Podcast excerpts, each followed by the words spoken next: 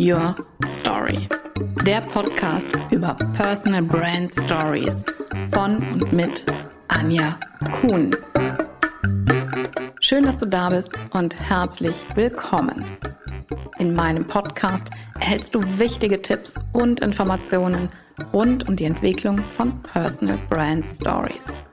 Ich stelle dir erfolgreiche Unternehmerinnen und Unternehmer vor, die uns ihre Personal Brand Story erzählen. Was macht sie aus? Welche Werte prägen sie und ihr Handeln? Welche Höhen und Tiefen gab es in ihrem Leben? Wer oder was hat sie zu der Unternehmerpersönlichkeit geformt, die sie heute sind? All das und noch viel mehr ist Teil von Personal Brand Stories. Märchen oder Comic? Märchen. Krimi oder Sachbuch? Sachbuch. Epischer Roman oder Kurzgeschichte? Epischer Roman wie die Säulen der Erde.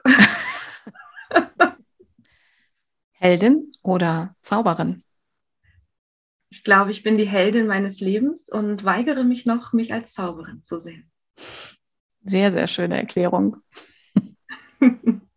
Hören oder lesen? Lesen. Popcorn oder Nachos? Nachos. Salzig darf sein. Salzig und würzig. Genau. Ich begrüße heute Judith Wunschig in meinem Podcast und ich freue mich so sehr, dass du mein Gast bist. Hallo Judith. Hallo Anja, ich bin ganz beseelt, heute hier mit dir zusammen zu sein. Mm, wir werden auf jeden Fall nachher auf die Heldin und die Zauberin eingehen. Das finde ich sehr, sehr schön, was du, was du gesagt hast. Aber lass uns mit deinem Beruf bzw. deiner Berufung beginnen. Denn du sagst, ich bin die Großstadt-Schamanin. Du lebst ja in Berlin. Wie kam es, dass du gesagt hast, ich bin die Großstadt-Schamanin? Großstadt-Schamanin war für mich die passende Bezeichnung, um zu zeigen, dass auch in einer vielleicht spirituell leblosen Umgebung trotzdem auch äh, Energie seine Daseinsberechtigung hat und dass wir dort auch mit der arbeiten können. Und dass es in der Großstadt nicht nur um die Menschen und die Straßen geht, sondern auch um die belebten Orte, die ich auch gerne den Ort des Geistes, also der Geist des Ortes nenne und ähm, alle Bewohner, die in dieser Stadt hier sind. Wir haben uns ja gerade auch ganz kurz zum Beispiel über die Hausspatzen unterhalten. Ja, das stimmt, das stimmt. Ähm, wenn du jetzt von, also ich finde diese Erklärung super schön, das gefällt mir echt richtig gut. Gibt es denn so besondere Orte in Berlin, die eine Anziehungskraft aus sich ausüben? Ähm, auf jeden Fall wächst das. Äh, es gibt, wenn ich mit der S-Bahn unterwegs bin und in die verschiedenen Bereiche und Kieze, wie man das ja hier so schön nennt, dann gibt es bei mir immer ein Ritual, dass ich erst einmal sage, hallo, ich bin hier. Wenn ich jetzt nach Mitte oder Charlottenburg fahre, ich bin ja in, in Friedrichshain. Und wenn ich aber zurück zum Ostkreuz fahre, dann merke ich, wie sich äh, die Energie um mich drumherum erhöht, weil, sie, weil, ich den Ort, weil ich den Ort kenne und mit diesem Ort schon länger in Resonanz bin als mit anderen Orten in Berlin. Ähm, genau. Dann gibt es für mich auch Kraftorte, die man in Berlin sehr schön finden kann. Das sind dann aber tatsächlich auch wieder Naturorte. Mhm. Ähm, ich gehe sehr gerne in den Plenterwald. Vor allem jetzt, ähm, die Jahreszeit ist jetzt schon fast vorbei. Anfang des Jahres blüht der Bärlauch bei uns in Berlin so doll. Und wenn man dann da durch den Plenterwald läuft und alles ist grün und es riecht nach diesem zwiebligen Bärlauchgeruch, oh, ich liebe das. Und Kraftorte an sich sind äh, jetzt, ich habe mal mit einem Schamanen aus Hamburg zusammengearbeitet und er hat gesagt, Berlin ist das Mekka der Spiritualität in Deutschland. Es gibt auch sehr viele Kraftorte, die Menschen kreiert haben, Meditationszentren oder auch ganz ähm, wundervolle Praxen, die im Hinterhof sind, mit Bambus bewachsen. Es gibt wirklich viele kleine Schätze zu entdecken. Wenn sich jetzt unsere Hörerinnen und Hörer noch nicht so mit Kraftorten beschäftigt haben, kannst du da ein bisschen mehr zu erzählen? Was macht ein Kraftort für dich aus? Hm. Ein Kraftort ist ein Ort, an dem du nicht nur im Außen unterstützt wirst, dass du eine starke Anbindung an dich selbst bekommst, sondern dort, wo du dich auch im Inneren sehr gut selbst ergründen kannst. Ich finde, das hat beides. Das ist immer ein Spiel zwischen deiner inneren Erkenntnis und dem, was im Außen auch dir dadurch gezeigt und gespiegelt werden kann. Ein Kraftort kann ein, ein Bett sein, in mhm. dem du dich ganz schön eingerichtet hast, in dem du dich einfach wohlfühlst. Klassischerweise ist ein Kraftort aber eher ein Ort, an dem Rituale stattgefunden haben und auch bis heute noch stattfinden, wo wir vielleicht ähm, die verschiedenen Elemente auch einladen können, mit uns zusammenzuarbeiten. Ähm, da wäre eine, ein Feuerplatz unabdingbar, aber auch gerne eine Stelle, wo das Wasser fließt, wo wir mit der Natur in Verbindung sind. Also die Natur hilft uns, mehr bei uns selbst zu sein und weniger in der Ablenkung im Außen zu, zu verweilen. Du bietest ja auch besondere Zeremonien an. Wie ähm, stelle ich mir das vor? Kommen deine Klientinnen und Klienten, wünschen die sich bestimmte Zeremonien? Ähm, ganz konkret sagen die, was sie gerne mit dir ähm, durchführen und erleben möchten? Oder sagst du, bei dem Thema, über das wir jetzt sprechen, ähm, empfehle ich, dass wir das Ritual durchführen, dann mhm. diese Zeremonie durchführen. Wie, wie verläuft das?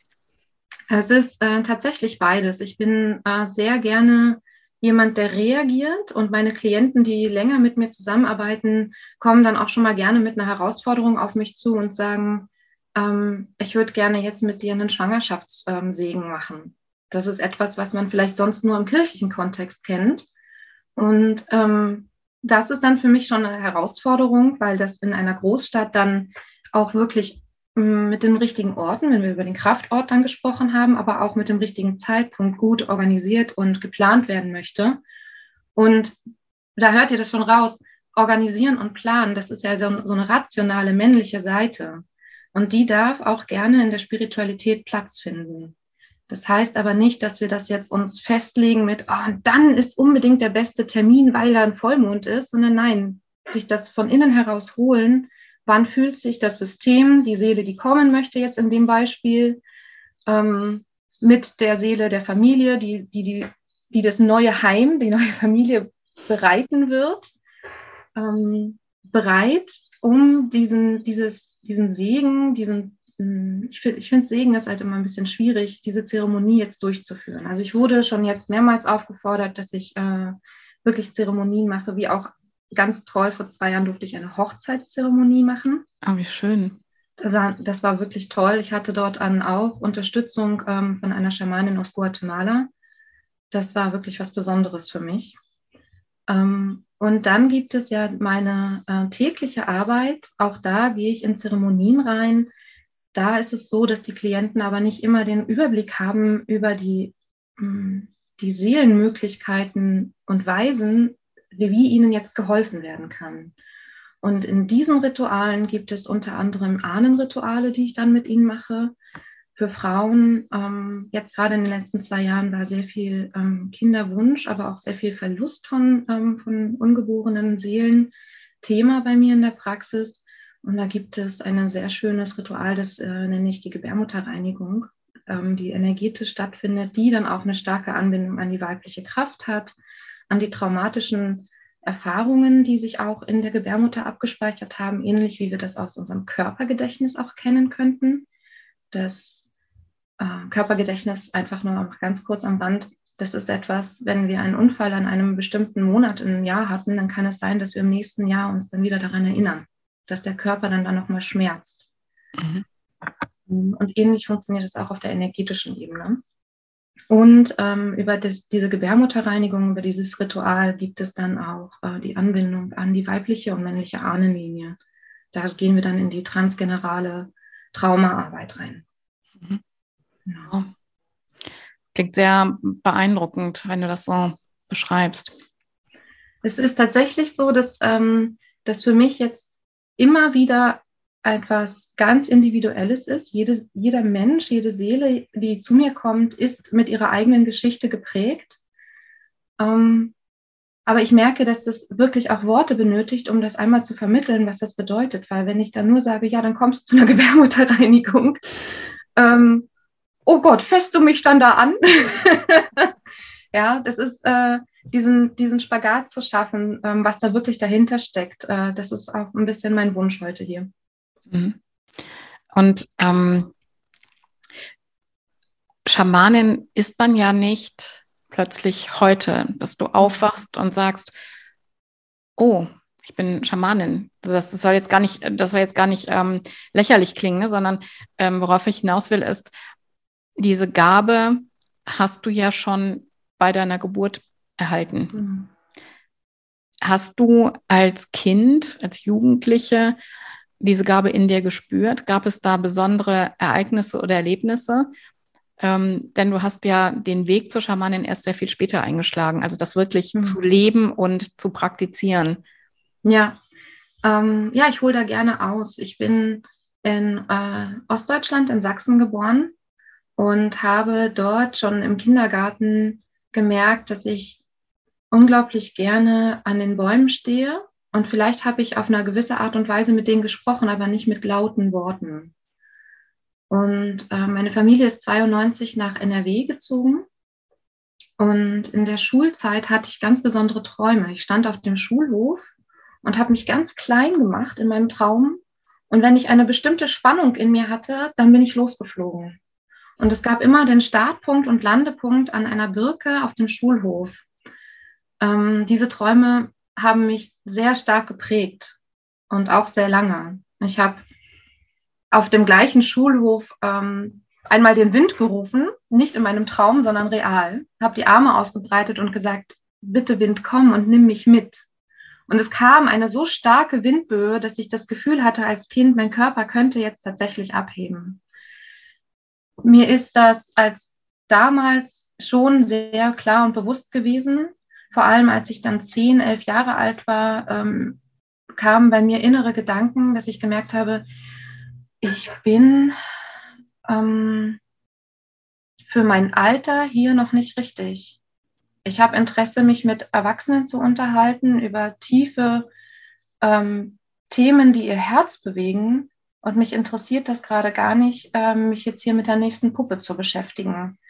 Das, ähm, deshalb habe ich auch lange überlegt, was, äh, was macht mich denn dann jetzt hier glücklich? Und es gab schon mit zehn, elf Jahren dann diese Entscheidung, ich weiß nicht, welchen Beruf ich später machen werde, aber ich werde einfach darauf vertrauen, dass er kommt. Mhm. Und als ich älter wurde, ähm, hat dann doch diese Verschleierung sehr stark stattgefunden. Es war ähm, durch meine Kindheit ein sehr wichtiger äh, Aspekt, dass ich dafür sorge, dass meine Eltern sich nicht sorgen müssen um mich. Und es gab diesen großen Wunsch, ähm, meine Fernbeziehung zu beenden, um nach Berlin zu ziehen. Und beides zu kombinieren, das war ganz logisch und klar. Ich werde jetzt äh, dual studieren und habe dort ähm, damals schon zu meinen Eltern gesagt, ich würde viel lieber gerne sowas wie Psychologie machen, irgendwas mit, der, mit den Menschen und dem Geist. Und die Antwort war, das können wir uns nicht leisten, äh, vor allem wenn du nach Berlin gehen möchtest, da, da muss was anderes her. Und dann habe ich das gemacht, wie das äh, ein Kind vielleicht auch tut, um den Eltern zu gefallen, um sich selbst vielleicht auch gar nicht weiter zu hinterfragen oder ich habe ich hab vielleicht auch einfach nicht für mich gekämpft. Und so habe ich Wirtschaftsinformatik studiert bei einem internationalen Unternehmen. Und äh, ich gehe jetzt einfach kurz weiter. Ich weiß nicht, ob du. Ähm, also, ja, doch, ja. das darf ich, ne? Ja, ja klar. Ähm, und habe ähm, nach dem Studium dann auch bei dem Unternehmen angefangen. Und da ging das wieder los, nämlich bei der Entscheidung, was möchte ich jetzt daraus machen. Und da wusste ich, ich werde Projektmanagerin weil das ist das einzige Umfeld, das ich jetzt kennengelernt habe, wo ich wieder mit Menschen zusammenarbeite. Wo es nicht darum geht, etwas zu vermarkten oder zu verkaufen, sondern man trifft sich in einem Team und arbeitet gemeinsam an einer Ziellösung, an, auf die alle Bock haben. Und da war ich mit 22 eine ziemlich junge Projektmanagerin und wurde von den Kunden auch ordentlich getestet. Ich war dann natürlich dann auch als Frau ähm, in einem ziemlich männerdominierten ähm, dominierten ähm, Unternehmen ein System und meine Projekte liefen gut. Und ein paar Jahre später habe ich verstanden, warum. Nämlich natürlich auch aus Expertise, aber die haben sie mir mit, meiner, mit meinen jungen Jahren nicht unbedingt zugetraut, sondern weil ich ähm, auf meine Kollegen anders zugegangen bin. Anders als es die männlichen Kollegen sonst tun. Nicht mit, wir müssen und es ist dringlich, sondern wer bist du und was brauchst du, damit wir dieses Projekt gut gestalten können. Mhm. Ähm, ich habe jetzt gerade die ganze Zeit den Gedanken im Kopf, weil du das eben so gesagt hast. Planen und organisieren ist eine sehr männliche Energie. Du hast doch gerade gesagt, das war ja auch dann ein, ähm, was in einem sehr männlichen Umfeld. Wie kam es denn dann auch, dass du dieses Fach oder diesen Studiengang gewählt hast? Wie bist du ausgerechnet darauf gekommen? ich sage das jetzt heute so, vielleicht, ähm, sehe ich dies, vielleicht sehe ich das morgen schon anders von der Perspektive. Ähm, meine erste große Liebe, für die ich nach Berlin kommen wollte, hatte eine ganz starke Affinität äh, zur Informatik.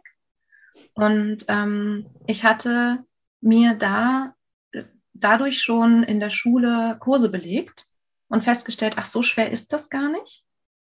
Und wenn ich dann erst in Berlin bin und bei, bei ihm bin, dann, äh, dann wird der mir schon helfen. Kam dann ganz anders. das heißt? Das heißt, äh, ich kam nach Berlin und er entschied sich, äh, Pilot zu werden und zog wieder weg. Oh.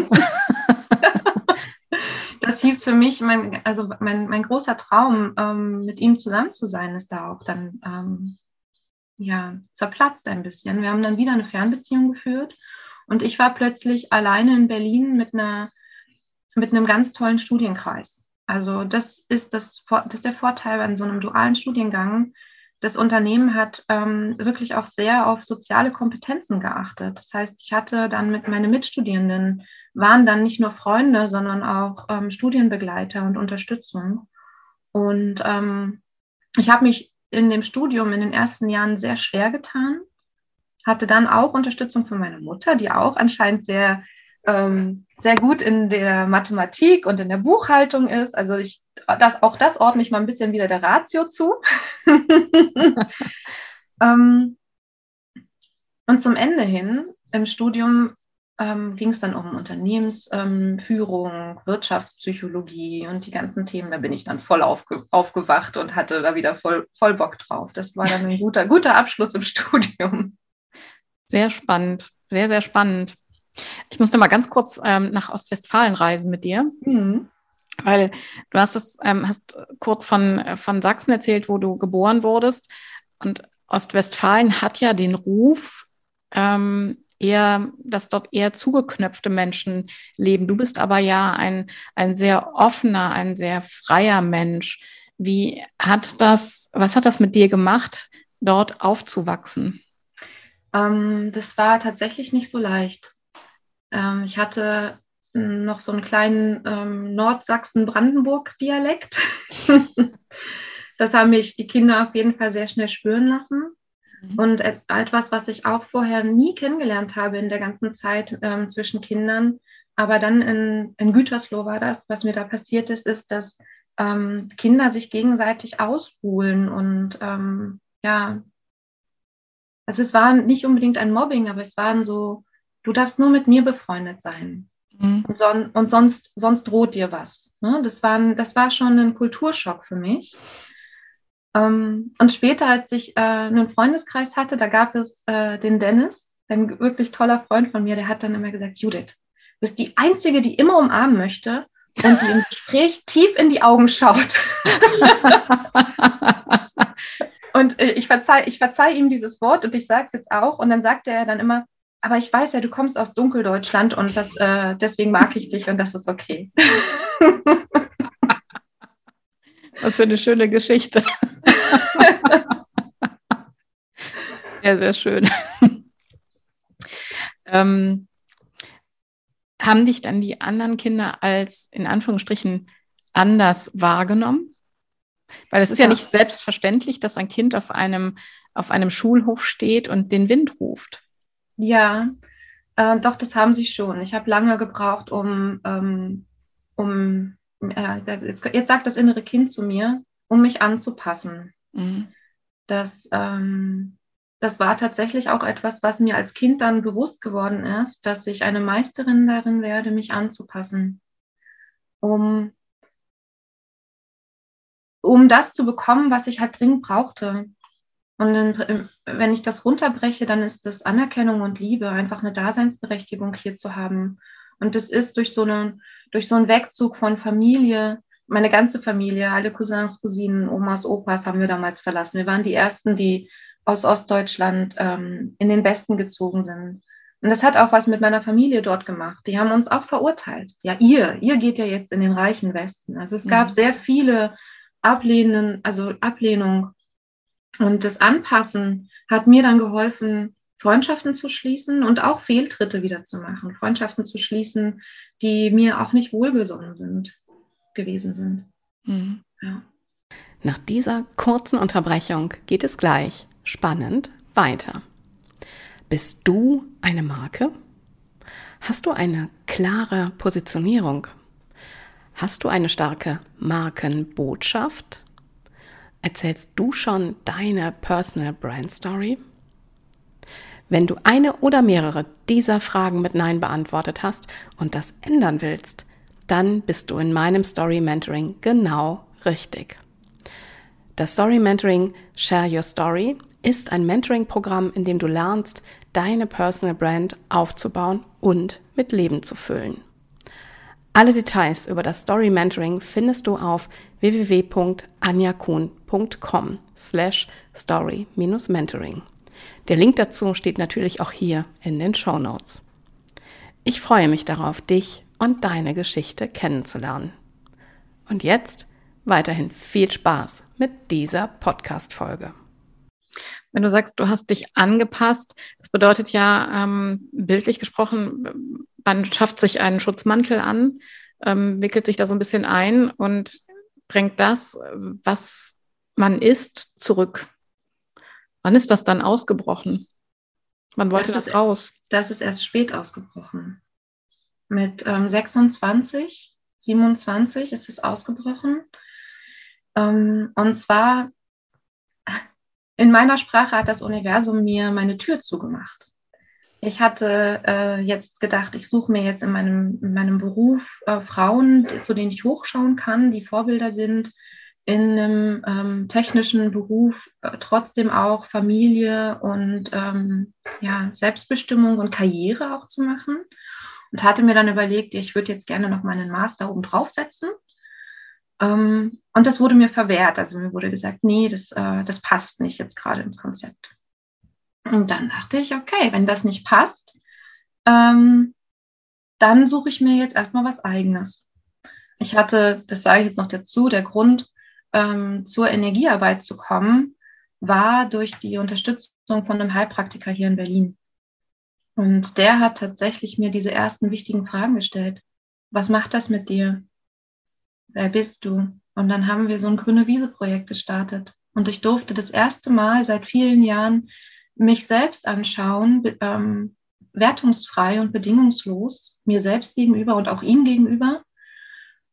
Und dann nochmal ganz neu überlegen, was begeistert mich eigentlich? Was hat mich jetzt äh, gut gemacht in dem, in dem, wie ich bin? Aber es bringt einfach die Erfüllung nicht. Mhm. Und wie ging es dann weiter? Ähm, ich habe unter anderem neben, diesem, neben diesen wichtigen Fragen, die er mir gestellt hat, habe ich auch bei ihm Akupunktur bekommen.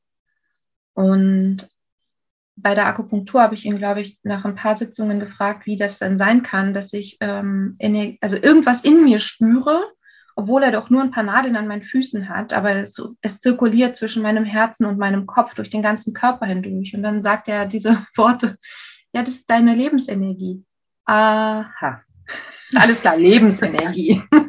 Klingt wild. Was, was ist das denn jetzt? Äh, sind das jetzt meine Nerven oder was? Nein, die Akupunktur geht nicht auf deine Nerven. Es ist deine Energie, das ist dein Ski. Und ähm, er war auch derjenige, der mir ähm, das erste Mal eine Energiemethode gezeigt hat, wo ich mich dann aber auch ausbilden lassen. Das äh, kennen viele unter dem Namen Handauflegen oder auch Reiki. Mm. Und da ging alles dann ziemlich schnell. Mit Reiki habe ich die ersten äh, Energien, die ich schon wahrgenommen habe über meinen Körper, jetzt auch durch meine Hände fühlen können, auch in anderen Personen wahrnehmen können. Und ich glaube schon, ähm, nach wenigen Wochen habe ich das erste Mal auch Lichtwesen wahrgenommen, die mit mir in Kommunikation standen. Und dann wollte ich immer mehr.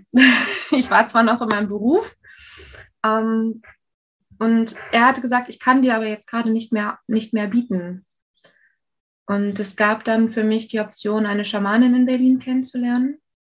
Und weil ich noch gearbeitet habe, war das Konzept mit ihr in der Ausbildung total gut. Ich konnte mir Urlaub nehmen und für einen gewissen Zeitpunkt erstmal das kennenlernen.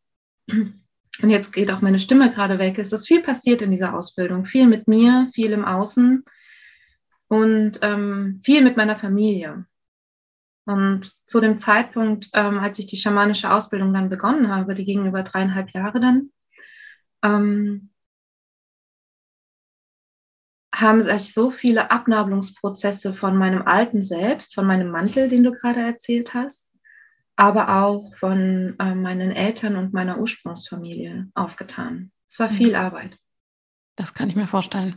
Mhm. Weil das ist ja schon, ähm, ich nenne es jetzt bewusst, ist ja schon ein Beschreiten oder Öffnen einer Tür zu einer völlig neuen oder anderen Welt. Neu war sie ja nicht, weil sie ja in dir, weil diese Welt ja in dir ist oder war. Aber das zuzulassen, ähm, das zu leben, ist ja eine sehr große Entscheidung. Hm. Ich bin da sehr doll mit dem Verstand und der Skepsis rangegangen. Ich habe ähm, in der, in der ersten Zeit jeden Abend mit einem Bekannten äh, aus Österreich, der auch Wirtschaftsinformatiker ist, telefoniert und gesagt, ich brauche dich als meinen Anker. Ich erzähle dir, was passiert ist und du sagst mir, ob ich jetzt verrückt werde oder nicht. das war, das war wirklich, ich habe es mir nicht leicht gemacht, ins Vertrauen und in die Hingabe zu gehen. Mhm. Um, ähm, und das war auch gut so, weil nur so konnte ich meine eigenen Erfahrungen machen und nicht das einfach adaptieren, was mir gesagt wird, wie es jetzt zu funktionieren hat. Ja. Und du hast ja ähm, eine lange Ausbildungszeit durchlaufen, hast ja auch viele schamanische Richtungen angeguckt. Also mhm. ähm, es gibt ja nicht nur die eine richtige, sondern es gibt so viele verschiedene, ähm, ja, ein, ich weiß gar nicht, wie ich es nennen soll.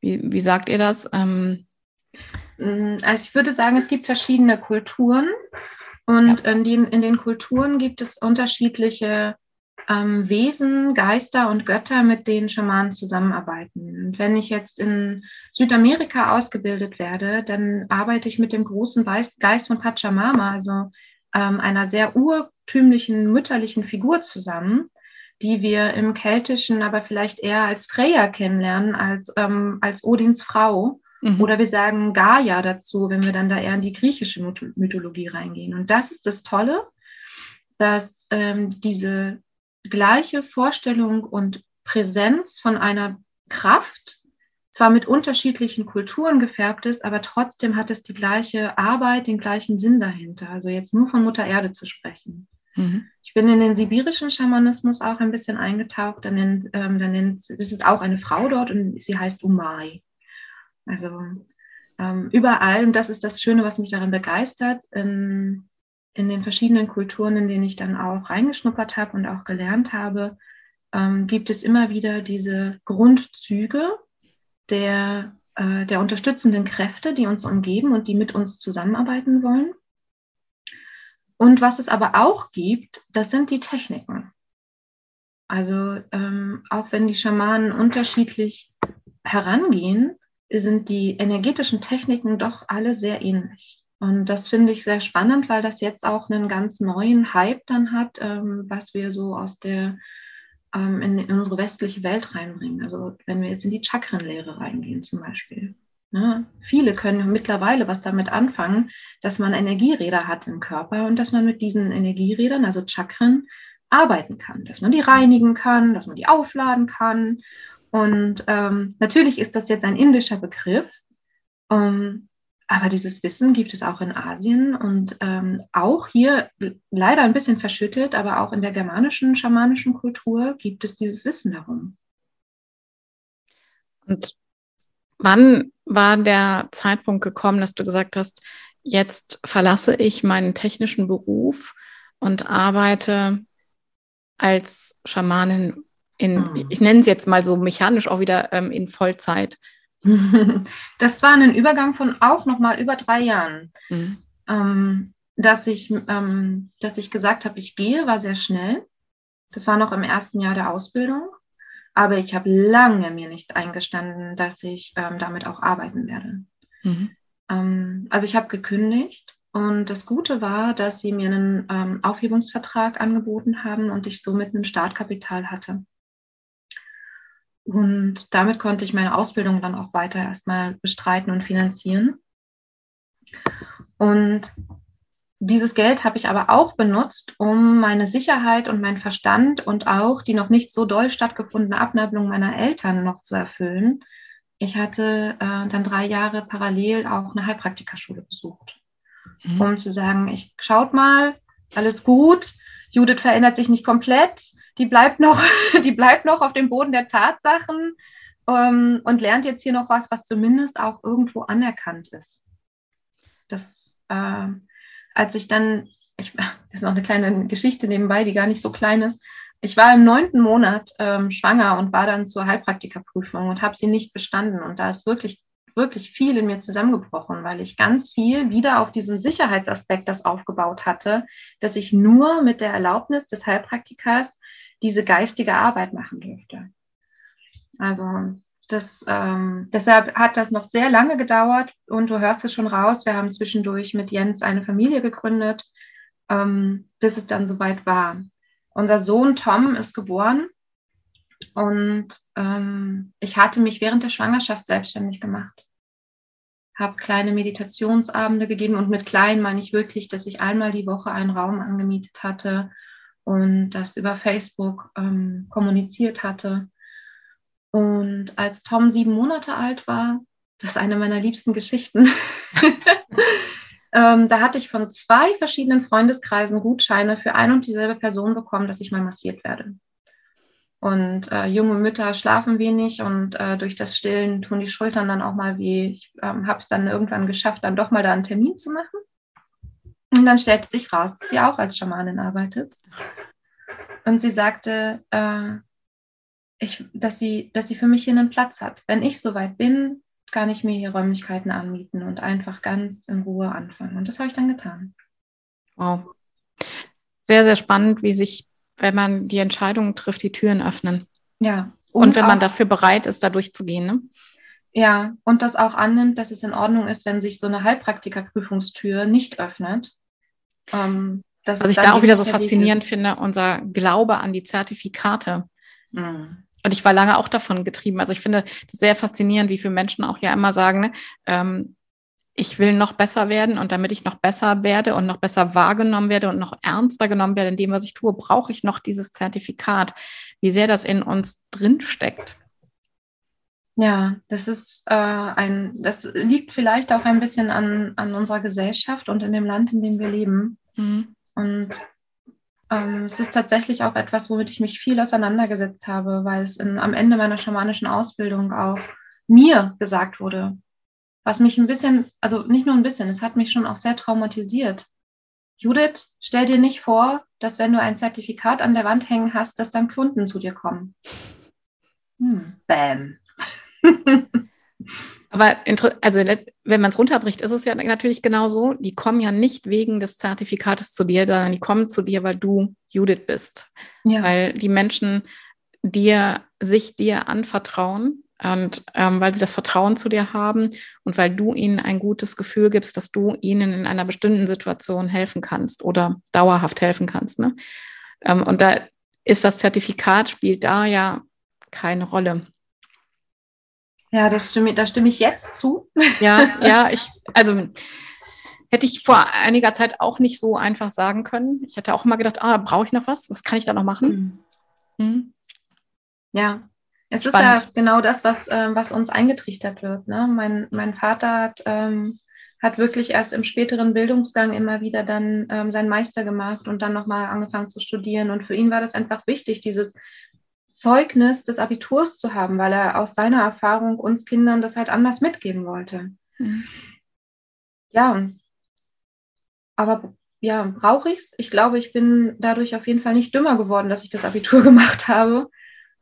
Ich habe es aber schon oft bereut, dass die Schule ähm, einen, ein, ein Grundmaß nur vermittelt. Also auch Projektmanagement, ja, auch das, was ich vorher gemacht habe beruflich, kann die Schule dir nicht vermitteln, dass es solche Berufe gibt. Also auch da reinzukommen, es ist ähm, halt einfach noch sehr basic und die Spannweite und die Vari Vari Varianz der Möglichkeiten, die uns eigentlich im Leben offen stehen, die wird in der Schulzeit uns nicht vermittelt und auch später nicht. Hm. Ja. Das stimmt. Wenn du jetzt so zurückschaust, was würdest du sagen, war der stärkste Wendepunkt in deinem Leben? Oh, da gibt es viele. Der stärkste. Zurzeit ist der stärkste Wendepunkt, ähm, dass ich mit meinem Mann zusammengekommen bin und er mit mir die Familie gegründet hat. Das ist der stärkste Wendepunkt. Wie schön. Mhm. Das wäre eine schöne Liebeserklärung. Und dein Mann ist ja, kommt ja auch aus einem technischen Bereich. Das finde ich ja auch so spannend, dass sich da das ähm, da auch wieder wie so oft ähm, ja ein, ein Kapitel schließt oder eine, eine Verbindung entsteht. Ne? Ja, mein Mann ähm, ist äh, Wirtschaftsingenieur und wir haben uns schon kennengelernt, da habe ich noch studiert. Also wir kannten uns schon ziemlich lange, aber nur so sporadisch. Und als ich mich selbstständig machen wollte, hat er irgendwie davon Wind bekommen, dass die äh, aus dem alten Freundeskreis Karrierefrau Judith plötzlich äh, was ganz anderes macht. Und das war spannend genug für ihn, um sich mal bei mir zu melden. Also da, wo ich meinen männlichen Teil zugemacht habe, kam, ähm, kam mein männliches Pendant an. Und ich schaue gerade ein Foto von ihm an. Ich habe ihn sehr lieb. Wie schön. Vielen Dank, dass du das mit uns teilst. Was war der, das schönste Erlebnis, das du hattest? Hm. Oh, wow. Auch da kommen ganz viele. Es gibt, ähm, es gibt jeden Tag wunderschöne Momente. Ich habe gestern auf dem Spielplatz äh, mit einer zweieinhalbjährigen gespielt und deren Mutter mich unterhalten und sie, die Kleine hat den Wind gerufen. Und dann ähm, habe ich ihr gesagt, weißt du, den Wind, da kann man bitte sagen, komm, ich mache das mal mit dir zusammen. Und sie wollte ihre Mütze vom Wind ab, abwehen lassen. und dann haben wir zusammen den Wind gerufen und der Wind kam und äh, alle, alle haben sich gefreut. Das ist sicherlich nicht der schönste Moment in meinem Leben, aber solche Momente passieren häufig und die erfüllen mich sehr. Ähm, ich bin sehr dankbar, dass du diesen Moment teilst, weil ähm, ich ja auch immer wieder meinen Gästen, aber auch meinen Kunden sage, ähm, diese kleinen Momente machen oftmals etwas mit uns und lösen etwas in uns aus oder beeinflussen unseren Weg. Und es ist so wichtig und so schön, auch darüber zu sprechen, hm. weil auch die Leser, Zuhörer davon etwas mitnehmen können. Hm. Dann belasse ich es gerne dabei. Das ist genau das ähm, für mich die, das Konglomerat. Es, es, kommt dann zusammen, aber es sind hm. diese kleinen Momente, ähm, für die ich für die ich hier bin. Mhm. Finde ich total schön. Hast du so eine Art Lebensmotto? Ähm, früher hatte, also kurze Geschichte, meine Mutter hat ähm, auch viele Liebesbekundungen meinem Vater gegenüber gemacht und unter anderem hat sie in jungen Jahren ähm, ein Gedichtband geschrieben, ein sehr kleines Buch. Und in diesem Buch steht ein Zitat und das war sehr, sehr lange mein, mein Lebensmotto. Und das Zitat geht so, der kürzeste Weg zwischen zwei Menschen ist ein Lächeln. Ah, wie schön. Mhm. Das stimmt. Ja. Sehr, sehr schön.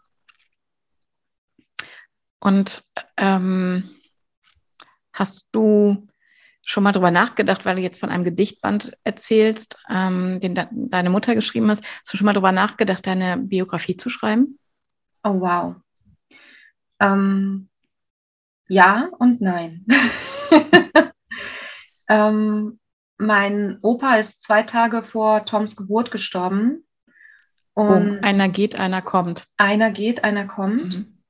Und mein Opa war Priester in der DDR. Ähm, einige können sich vielleicht darunter vorstellen, dass das nicht sehr einfach war, ähm, mhm. einer Religion zu folgen ähm, in, der, in Ostdeutschland. Und dazu kam, dass er Lehrer war. Und als wir wussten, dass er gehen wird, hat meine Mutter angefangen, eine Familienchronik zu schreiben und ihn zu interviewen. Und im Zuge ähm, des Verlustes und der Verarbeitung des Verlustes ähm, meines Opas hat meine Oma angefangen, ähm, ihr Lebensbuch zu schreiben. Und als sie damit fertig war, kam sie auf mich zu und hat gesagt, Judith, du bist die Einzige, die, ähm, von der ich das Gefühl habe, dass du mich anschaust, wie ich bin. Ich vertraue dir. Ich möchte, dass du diejenige bist, die das digitalisiert. Und jetzt bin ich gerade dabei, ähm, das Stück für Stück zu schreiben. Das ist eine Mammutaufgabe, mhm. weil es mich sehr emotional mitnimmt, aber eben auch äh, mich nochmal ihr und auch meinem Opa so viel näher bringt. Und im Zuge dessen habe ich tatsächlich jetzt nochmal viel darüber nachgedacht, wie wäre das, wenn ich schreibe. Und es kommt ja viel darauf an, an welchem Punkt meines Lebens schreibe ich das Buch mhm. denn. Hätte ich das vor zehn Jahren geschrieben, hätte das noch ganz anders ausgesehen, weil ich mit vielen Dingen noch ganz anders umgegangen bin als jetzt. Ähm, also ja, ich würde gerne ein Buch schreiben. Ähm, und vielleicht muss das auch gar nicht mehr so lange warten. Ich habe schon einiges zu erzählen. Hast du auch schon einen Titel? Ähm, die Wellen des Lebens. Das ist toll. Das gefällt mir gut. Super schön. Super da kommt schön. das Wasser rein. Wir haben heute schon viel über den Wind gesprochen, da kommt das Wasser dazu. Ich musste auch sofort an das Wasser denken und an unsere Gespräche vor zwei Wochen, als wir uns in Dresden gesehen haben, ähm, wo es auch immer wieder das Wasser eine Rolle spielte, auch wenn es nicht mit uns beiden zu tun hatte.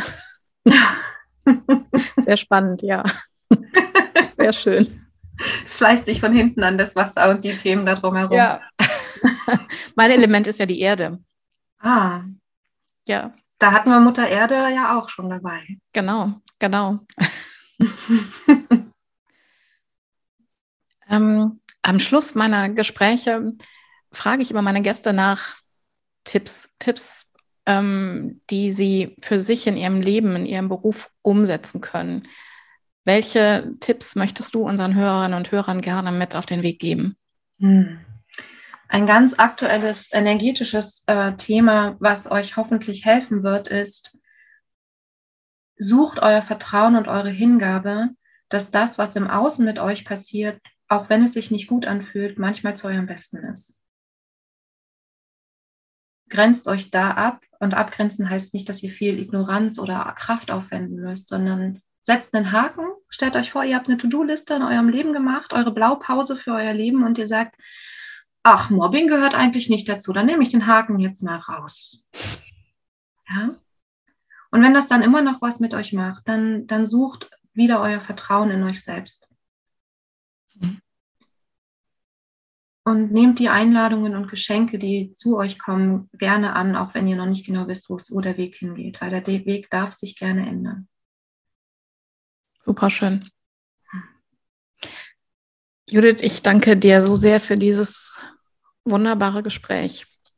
Du hast uns so viele tolle auch Episoden und Geschichten aus deinem Leben erzählt und ähm, wie ich finde, auch ganz viel Inspiration mitgegeben. Ganz herzlichen Dank dafür. Ich danke dir für deine Herzenseinladung, Anja. Es ist so, so schön, hier dabei sein zu dürfen. Und euch da draußen wünsche ich dasselbe. Willst du mehr? Mehr gute Geschichten von erfolgreichen Unternehmerinnen und Unternehmern? Dann schau jetzt in meiner Mediathek nach.